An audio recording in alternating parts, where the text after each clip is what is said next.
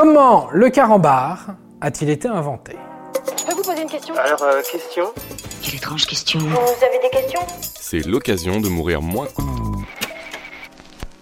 Que dit un saucisson pour remercier quelqu'un? Je te revaudrai salami, salami, salami. Vous l'avez, non? Deux volcans discutent, mais dis-moi, euh, t'aurais pas arrêté de fumer, toi? Qu'est-ce qu'on se marre? Oui, oui, bah oui, vous les avez reconnus, il s'agit des blagues carambars. C'est notre sujet du jour. Enfin, plus exactement, nous allons nous intéresser à la création du carambar, cette friandise connue de tous. Vous avez pas vu mes carambars? Alors, quand a-t-elle débarqué sur le marché et pourquoi? Eh bien, très exactement, le carambar a été créé en 1954 au sein de la chocolaterie de l'Espol Vèze, située à Marc-en-Barreuil, dans le nord, près de Lille. L'histoire voudrait qu'il soit né d'une erreur, comme d'habitude. Enfin, de deux erreurs. D'abord, un mélange accidentel de cacao et de caramel serait à l'origine du goût unique du carambar. Ensuite, une machine déréglée à l'usine aurait laissé apparaître un bonbon en forme de bar. Vous accumulez les erreurs grossières. Écoutez. C'est pour ça donc qu'on l'aurait appelé carambar, avec une apostrophe au départ pour la contraction de caramel et de bar. Vous voyez, non? Mais bien sûr, tout ça n'a rien de sûr.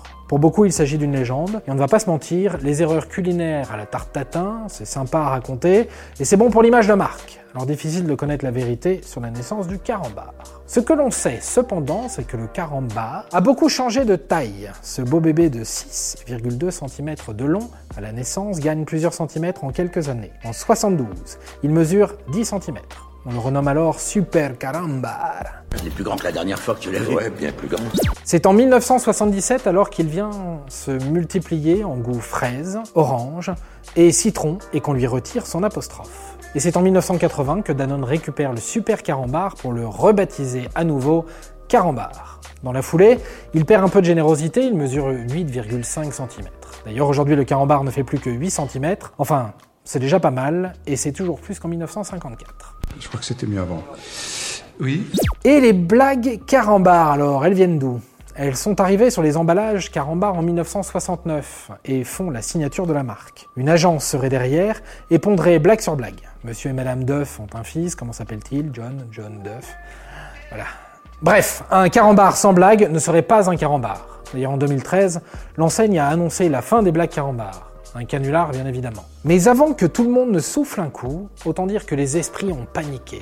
Voilà, c'était la meilleure blague de l'année. Ensuite décrété Carambar, qui a bien réussi son coup marketing. On n'a donc pas fini de se taper des barres. Et voilà. Maintenant, vous savez tout. Au revoir, messieurs, dames.